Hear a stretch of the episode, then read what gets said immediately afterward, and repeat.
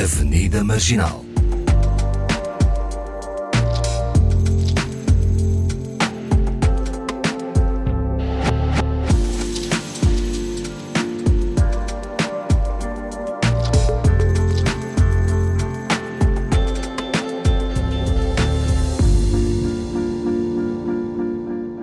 Avenida Marginal com Iara Monteiro, Paulo Pascoal e Fernanda Almeida. Boa tarde, companheiros de prosa. Olá. Olá, Fernanda. Olá a todos. caros ouvintes. Hoje que falamos de saúde mental, convidamos Xénia Carlson, psicóloga clínica e social brasileira, com uma vasta experiência no atendimento à população negra, mulheres em situação de violência doméstica e fragilidade social, jovens, casais e famílias negras com a Claudina Damasceno Osório, criou o Papo Preta, Saúde e Bem-Estar da Mulher, em 2016.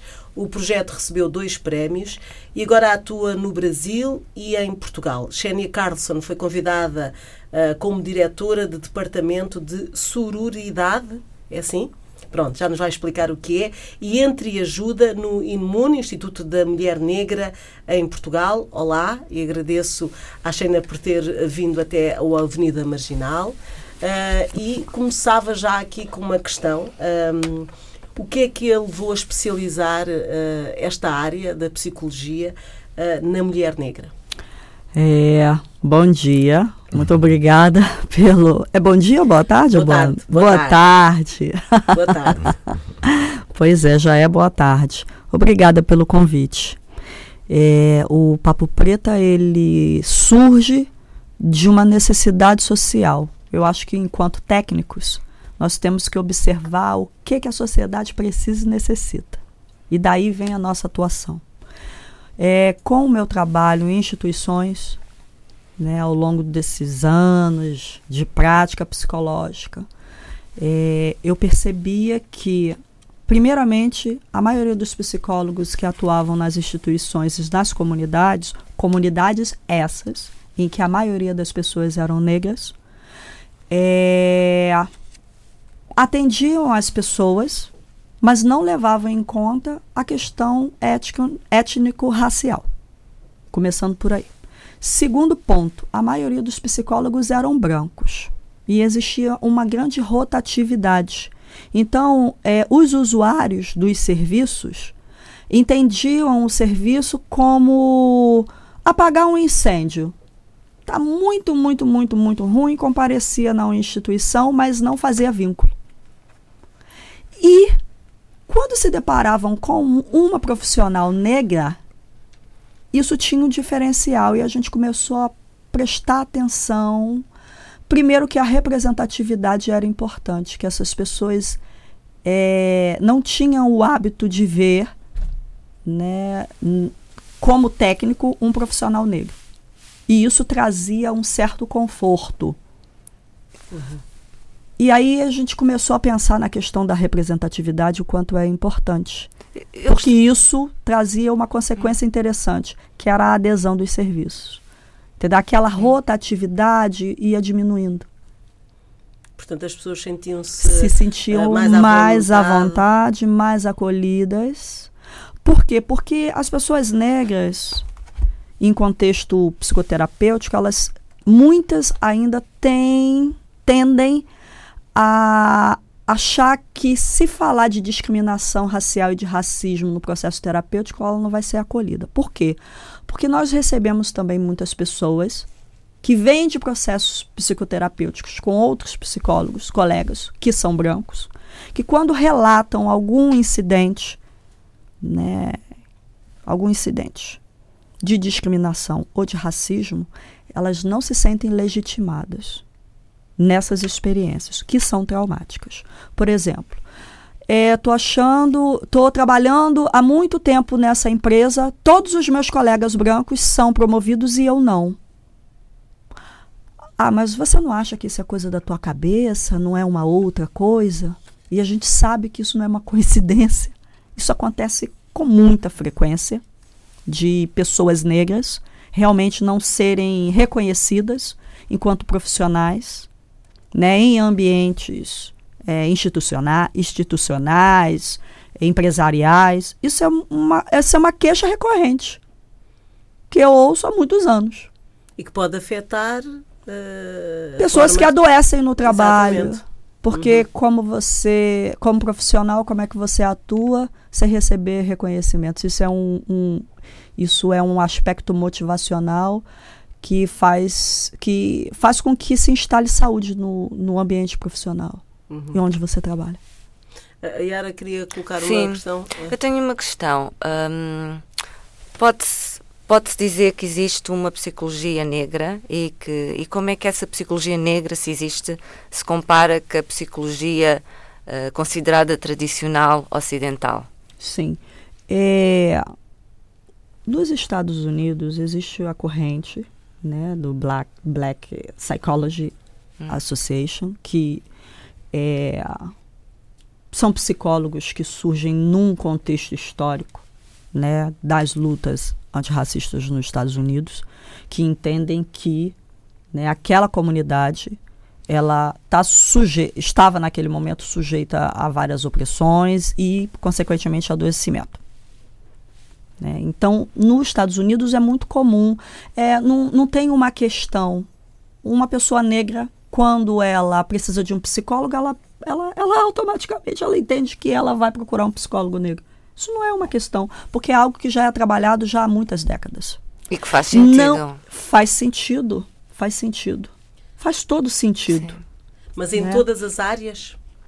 Era isto que eu também queria, hum, se calhar, partilhar. Uh, por exemplo, falando novamente no, no, que disseste, portanto, nos estudos que têm sido feitos de psicologia negra. Isso. É, ah. Eu, no Brasil, tá? Eu não sou americana, não fui hum. formada nos Estados Unidos. no Brasil, não existe uma psicologia negra. Negra, ok. Tá? O, a, a discussão que é feita na psicologia no Brasil é mais uma psicologia numa perspectiva decolonial. Hum. O que, que eu quero dizer com isso? Eu quero dizer que no Brasil é uma psicologia que é eurocentrista, que surge para prestar serviço para um certo grupo social, que é a classe média, classe média, classe média alta e burguesia brasileira branca, e que exclui outros corpos que não são brancos desses serviços. Tanto que a psicologia social no Brasil é, a psicanálise sai né, dos seus consultórios privados né, só a partir da década de 60, é. que se entende que era muito necessário utilizar a psicologia e democratizar, acolher também a comunidade, porque não se trata, não existe saúde individual sem saúde social. Então, é, Existe uma psicologia negra enquanto ciência no Brasil, não. E, e, nem em Portugal. Também Muito não. menos em Portugal, porque não existe nem essa discussão. Não, né? Falo... Inclusive, quando eu vou falar.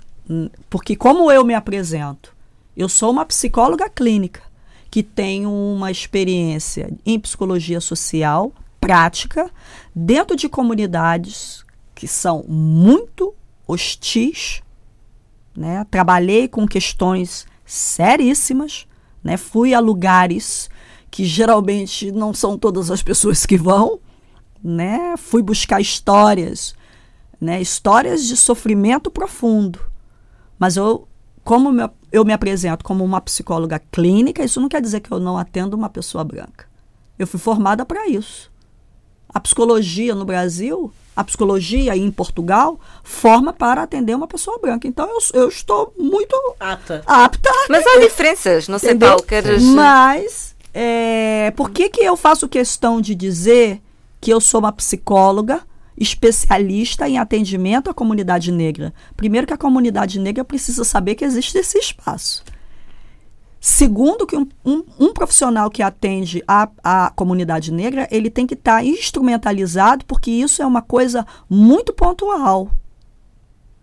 Não é igual atender uma pessoa branca. Requer muita pesquisa, uma releitura crítica de uma psicologia que se coloca hegemônica, que reconhece o sujeito enquanto sujeito universal e nós sabemos quem é o sujeito universal, qual é a cor do sujeito universal.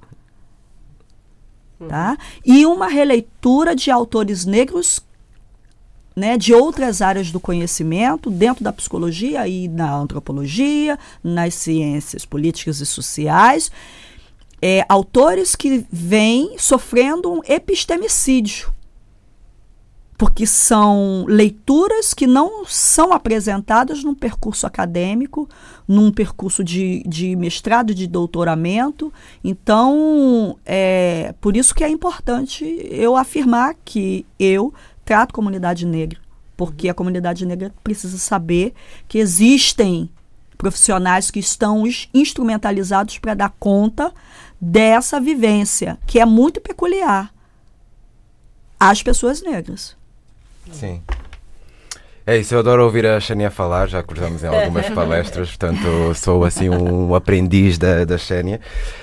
Um, e, e, e, é isso, acho que o, background cultural acaba sempre por ser muito, muito importante nisto, porque eu recentemente uh, recorri ao apoio de, de um, a uma consulta de psicologia e foi exatamente aí que eu senti uh, falta eu senti falta que a pessoa que me estava a atender tivesse ao menos alguma empatia ou referência quanto ao meu background cultural, quanto ao ser negro. Portanto, por isso é que depois pessoas como a Shane acabam por ser muito importantes né, nessa, Mas, Paulo, nessa revisão. Procuraste uh, um, um, profissional uh, qualquer?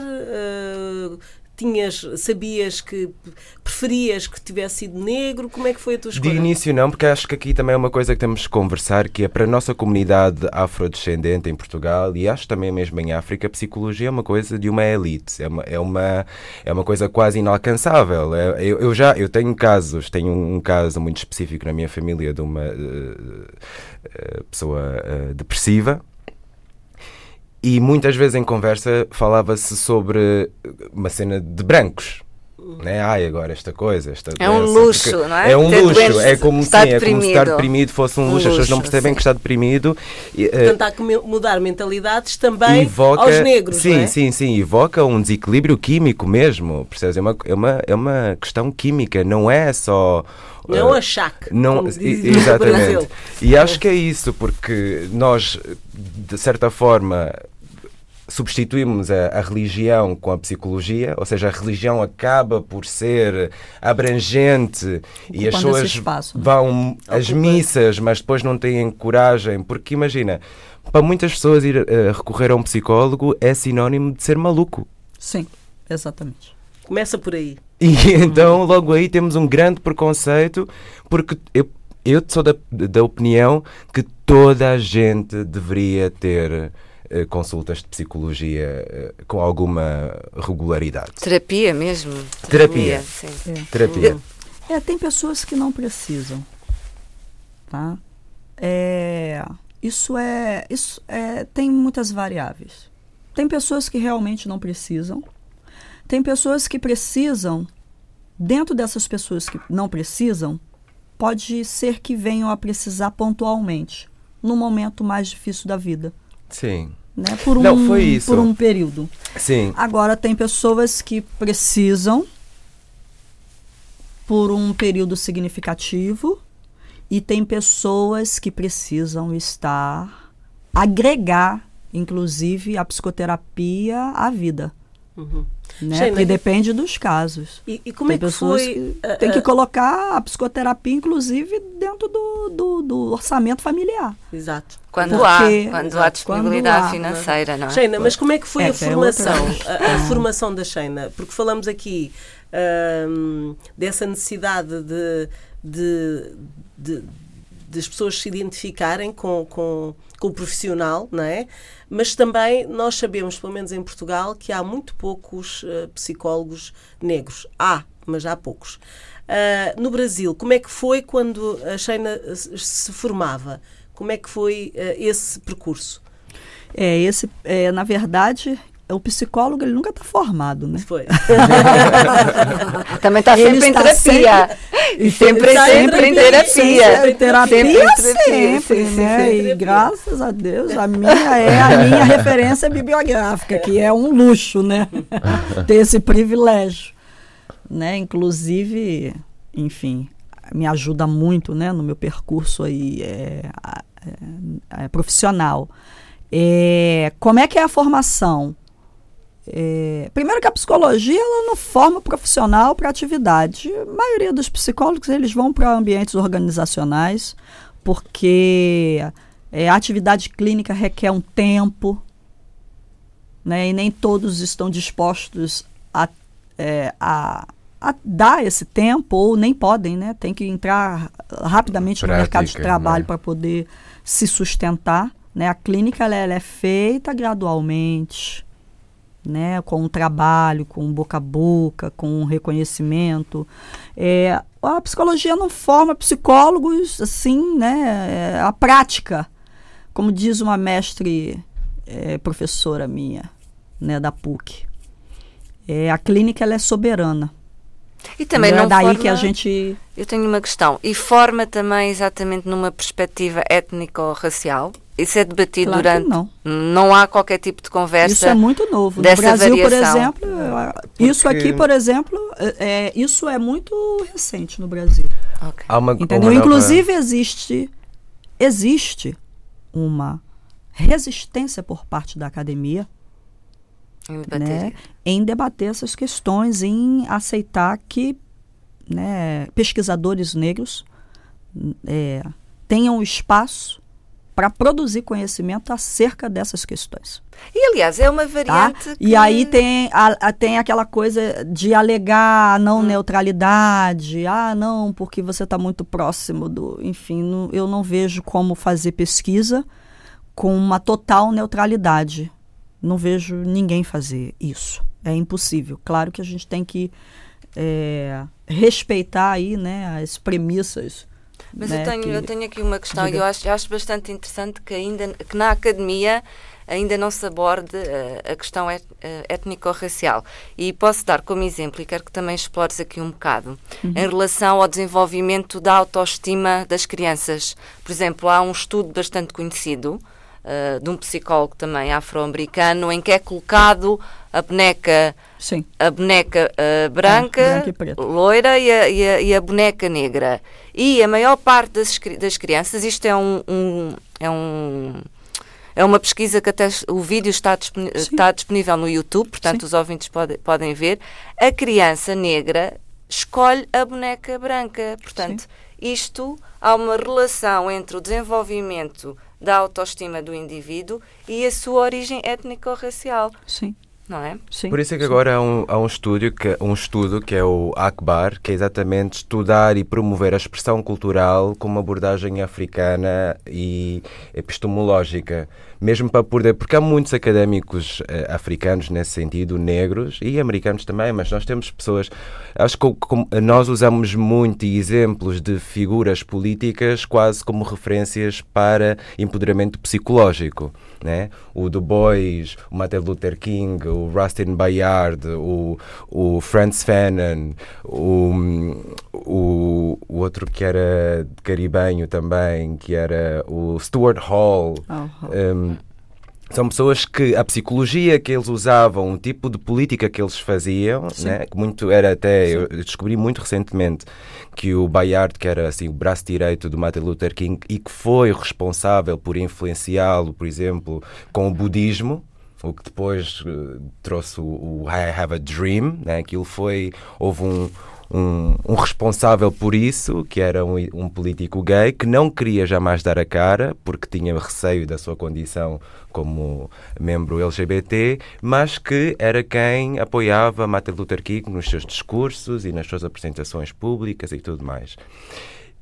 E isso é para dizer que, a partir de um, de um certo espaço público e político e de visibilidade, como foram esses homens todos, nós hoje em dia usamos como referências, mas há estudiosos hum, que durante esse tempo africa, durante esse tempo estudiosos de África já tinham um trabalho bastante extenso a nível de, de, de psicologia, mas que são academicamente apagados. E então o Akbar é agora uma, um novo movimento que quer que, assim como nós estudamos eh, Michel Foucault e tantos outros que são referências até para nós, eu menciono muito Michel Foucault, hum, eh, né, que é um psicólogo, pronto, que acho que todo, todo, todo sociólogo, psicólogo, a dada altura, uhum. tem uma Não. espécie de adoração por Michel Foucault. Mas eu, a gente estuda muito. Mas eu quero ser aqui um bocadinho mais Sim. prática. É. Eu estou em casa a ouvir este programa sou negra, minha família é negra e quero entender qual a vantagem ou porque qual é a diferença, onde é que está o diferencial que Sim. tu usaste. Uhum. Eu não sinto que sofra racismo ou que não sinto também que sofra discriminação. Uhum. Qual é o diferencial relevante para eu escolher um uh, psicólogo ou psicóloga negra? O que, como é que eu, como paciente, Pá, imaginemos que eu tenho um, uma, olha, este caso, pronto, se calhar o caso da criança que está com uma, uma baixa autoestima ou outra questão, qual é que é a vantagem para, um, para o doente ou paciente ou Sim, para a população negra. Nós estamos a falar um bocado demasiado eu acho, eu acho, na, no, na, relevância sim, da sim, psicologia negra, sim. mas eu não acho que é importante debater aqui qual é que é a vantagem é. para a população negra. É, pois é, então é, vocês me convidaram para, para falar de saúde mental da população negra, certo? Sim, sim. Isso é uma coisa muito ampla. Né? Qual é o diferencial do meu trabalho? Exato.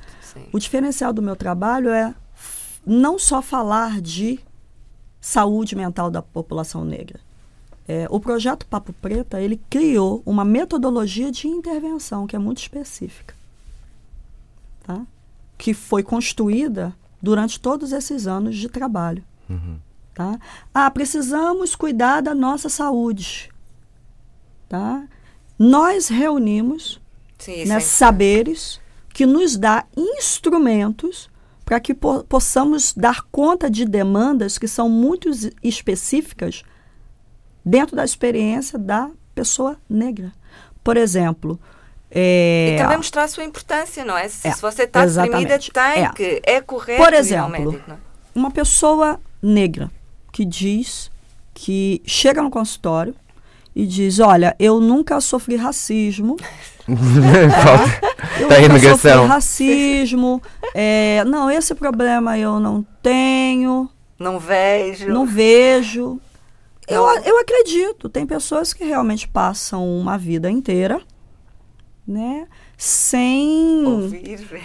É, sem se dar conta de que às vezes ela está sendo vítima de discriminação né? Porque se estamos falando de sociedades que se estruturam no racismo para a própria sobrevivência, eu acho inviável que uma pessoa negra ou não branca não, ser, não sofra qualquer tipo de discriminação na sua vida inteira. Não tenha um, um, algum prejuízo.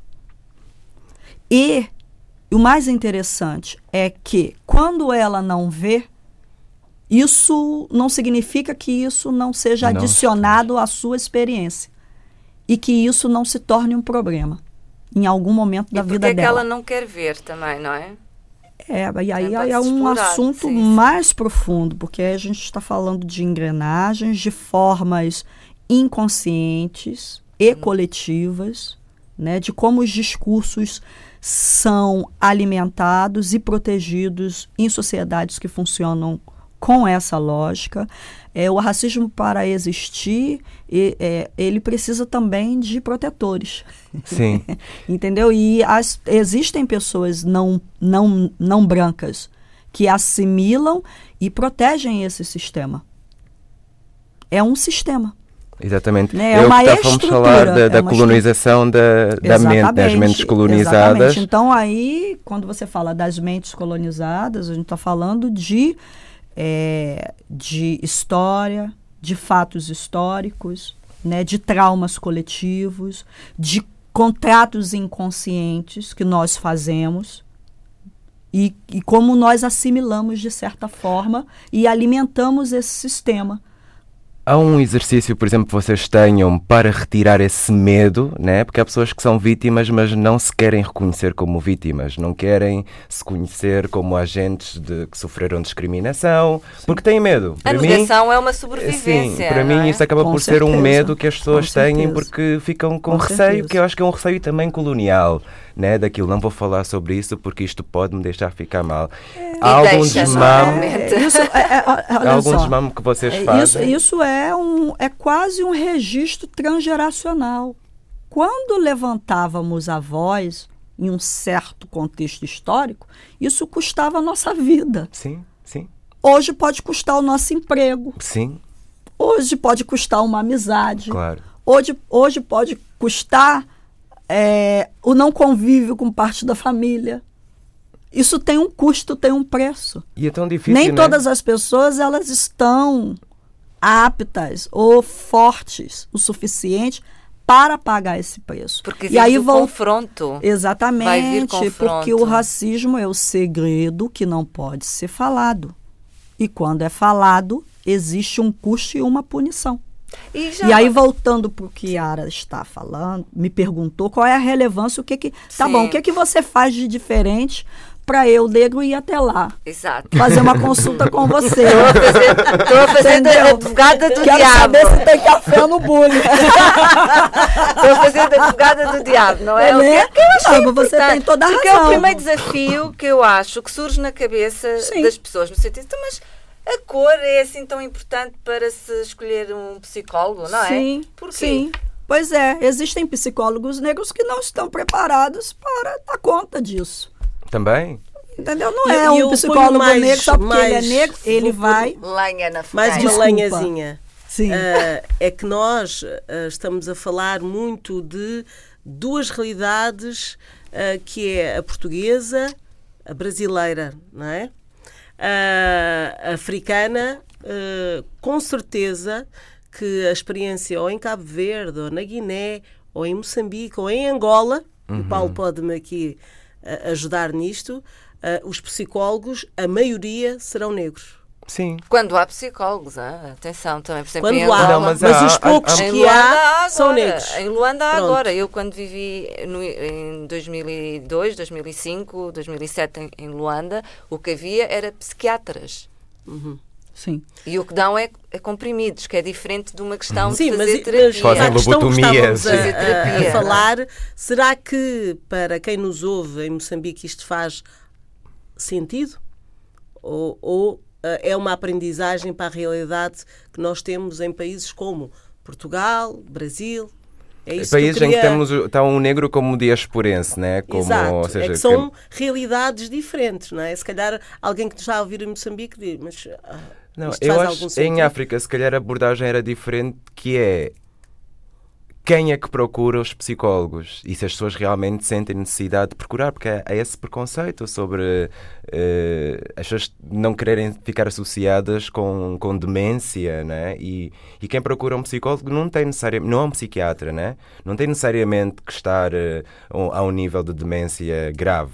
Pode ser uma pessoa que está a quem- passar por uma certa fase, como estavas a dizer há pouco tempo. É, quem realmente procura um psiquiatra é porque está com algum compro São- exato, comprometimento é psíquico, um geralmente com uma depressão Sim, mais sim. forte. Já existe um sofrimento aí É uma por um fi- período assim Químico, significativo. é químico, é? É um conjunto, né? Sim. Não só a depressão, ela não, ela tem componentes químicos, mas também tem outros componentes, né? Subjetivos in- inclusos, né? Na condição, né? Existem dezenas de, de tipos de depressão, né? Mas aí é outro programa. Se quiser, Por exemplo, mas eu- de depressão.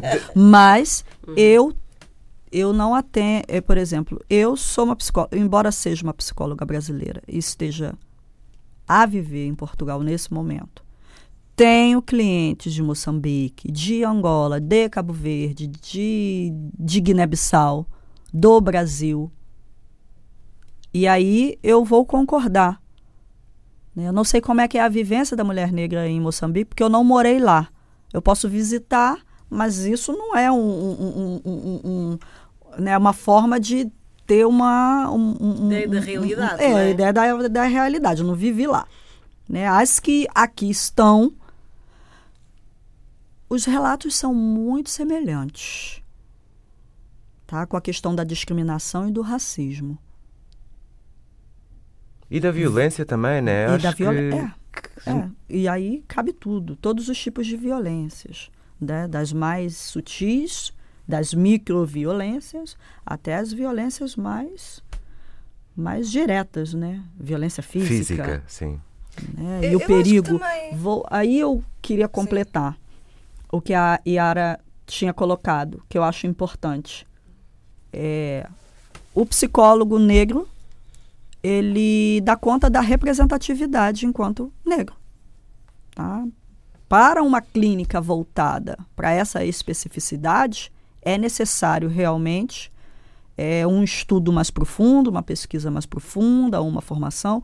No Brasil, por exemplo, tem um instituto que é um, um- um instituto muito conhecido, né, que é o AMA Psique, que ele oferece formação para psicólogos que queiram né, se debruçar aos estudos da psicologia voltados voltado para pessoas negras e para o atendimento de pessoas negras. Ah, Aqui em Portugal eu não conheço nenhum.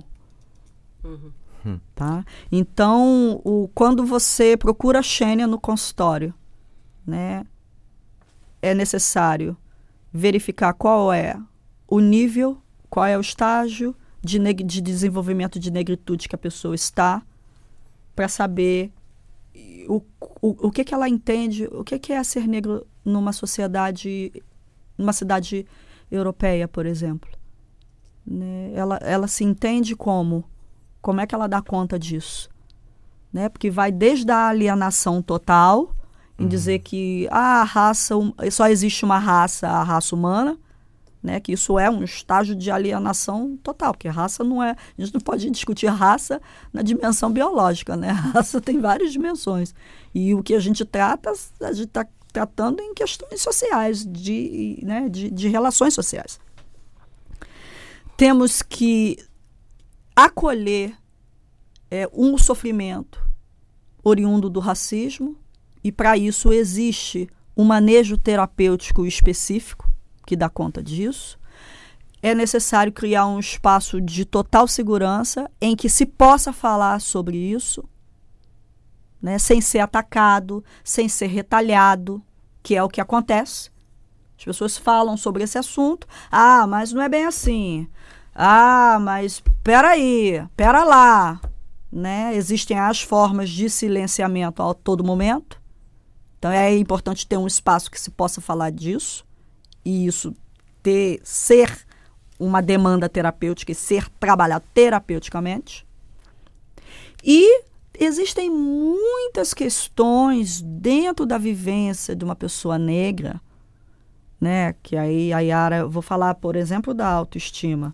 Claro que uma criança negra vai ver uma boneca branca e vai achar que a, a boneca branca é mais bonita se ela abre todos os livros da, da escolinha, que a maioria das professoras são brancas, que as menininhas coleguinhas que têm cabelo lisinho, pele clarinha, sempre é, de certa forma recebe mais admiração e mais afeto que vai ver os desenhos animados e não vai se ver, vai ver televisão e não vai se ver. Né? São discursos que inconscientemente são autofirmados a todo momento. Claro. E aí essa, chega essa pessoa adulta achando que é feia. Eu estive no evento com o Paulo há pouco tempo, o Afro Look Power, né, que se falou sobre a transição capilar da mulher negra. Né? A transição capilar, por exemplo, tratada dentro do, do processo terapêutico, é um dos processos de cura da negritude. Quantos psicólogos brancos já ouviu, você- vocês já ouviram falar disso? Eles Não, não, eu tratam sei. isso. Conhecem Não, não, essa, exemplo, é interessante- essa realidade É interessante de que tu não digas isso, porque, porque e vou falar do meu caso, exatamente na minha descoberta da negritude, sem a ajuda de um psicólogo, mas é entendido exatamente que tem que se fazer a paz capilar, não é? Porque é um processo, é engraçado porque é um processo de regresso exatamente à raiz. E à de raiz- aceitação em plenitude, e uma né? raiz Não, Porque- foi- deixa-me falar. Há raiz, tanto a raiz interior da negritude, como a raiz eh, capilar. E durante este processo há um caminho, por isso é que se chama de transição, que exige um caminho de acei- aceitação. Por, por vezes há dias em que há um caminho de luta, como há o caminho de luta, não é? Com, com, com o cabelo, porque eu não sei tratar deste cabelo, porque eu tive 20 anos ou 30 anos sem este Sem cabelo. tocar nele, eu nem não me sei. identifico com este cabelo, quem sou eu? Portanto, exatamente, é todo um processo de regresso, é todo um processo terapêutico. E de Não é só- construção de identidade negra. Não é só capilar. A gente vive num mundo que até há pouco tempo ninguém queria ser negro. Ser negro é ser ruim, é ter os piores trabalhos, é ser feio, é não ser desejado. É, um- é- é muito profundo. É muito profundo. E- Quando uma mulher negra chega no consultório e quer fazer a transição capilar, eu tenho que ser capaz de entender quais são as dinâmicas de funcionamento dela. Porque aí vai determinar o tempo que ela precisa, de como isso vai se dar. Porque às vezes é uma mulher que em 20 anos ela nunca viu o cabelo dela. E agora pegando aqui relacionando como é que isto pode se, pode se conectar exatamente com Cabo Verde, Angola, Guiné-Bissau, existe também eh, Isso está lá. Exatamente, nestes países já pode-se dizer que há agora esta New Wave, que de forma interessante também eh, surge com exatamente com, o- com o cabelo postiço, também está lá. Sim, sim. O, o grande mercado do cabelo postiço eh, Forte. indiano, venezuelano, mas também há muitas mulheres hum, em África que também estão neste processo de transição eh, capilar, tanto Sim. por, por aceitação da negritude ou por eh, que já estão cansadas de desfrizar o cabelo, não é? Sim, sim. E- mas é interessante porque, apesar de nós não vimos ou não temos esta consciência que também requer um envolvimento psicológico, ele está lá.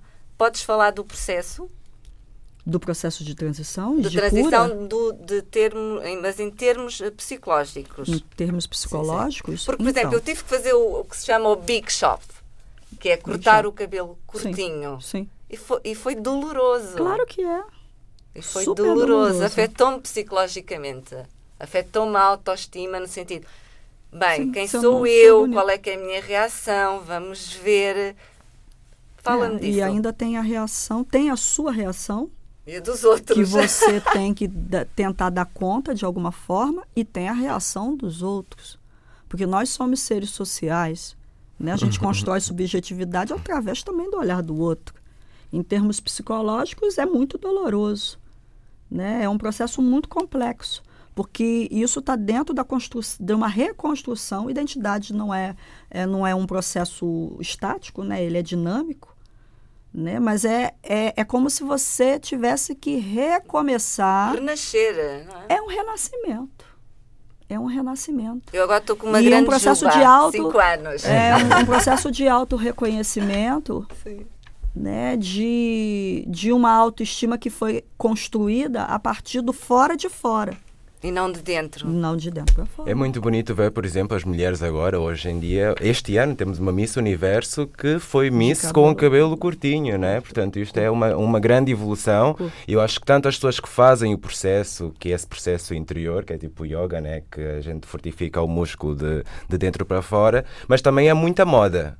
Né? Há muita moda, muita mulher que sem fazer o processo hoje em dia já se sente mais à vontade, por exemplo, para usar um afro, o que antigamente se calhar era uma, um postiço liso ou uma peruca lisa, e hoje em dia há muitas mulheres que, enquanto o processo está a acontecer, por exemplo, enquanto não têm o cabelo naquela, eh, no tamanho certo, porque há fases difíceis do crescimento do cabelo, né? Sim. É aquelas fases eh, chatas Sim. E que preferem usar. E isso é bonito ver que realmente eh, o reconhecimento do cabelo negro, eh, reconhecer o cabelo negro, ou o cabelo afro, ou o cabelo a carapinha, ou cacheado, como um cabelo bonito que até recentemente não era. Não era. Não Era era, visto como não era sujo, visto assim, feio. né?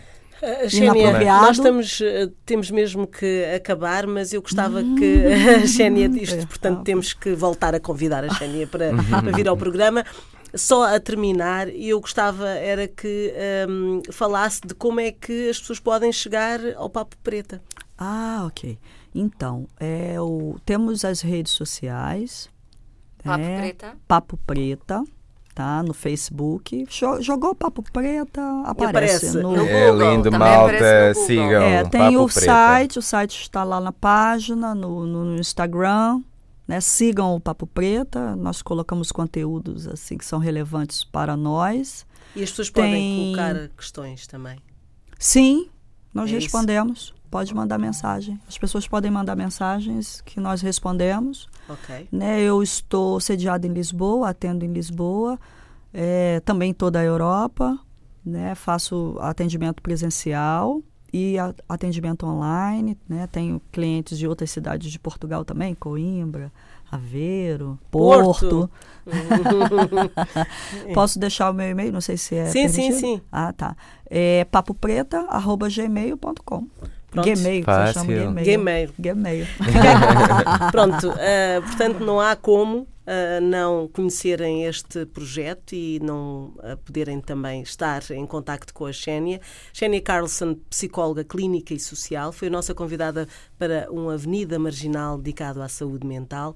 Voltamos na próxima quinta-feira com os atores de sempre, Yara Monteiro e Paulo Pascoal. Pascoal e euzinha, Fernanda Almeida. Deus. Até a próxima Boa quinta-feira. Boa semana. Obrigado, Xénia. Cuidem da saúde mental. Exatamente. Na despedida, Luigi Luna, um corpo no mundo.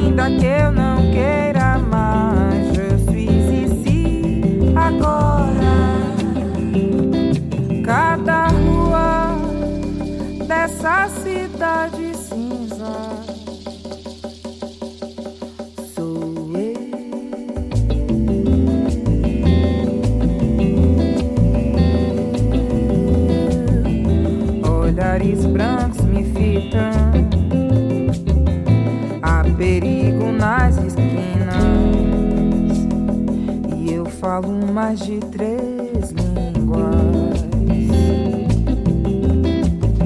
E a palavra amor, cadê?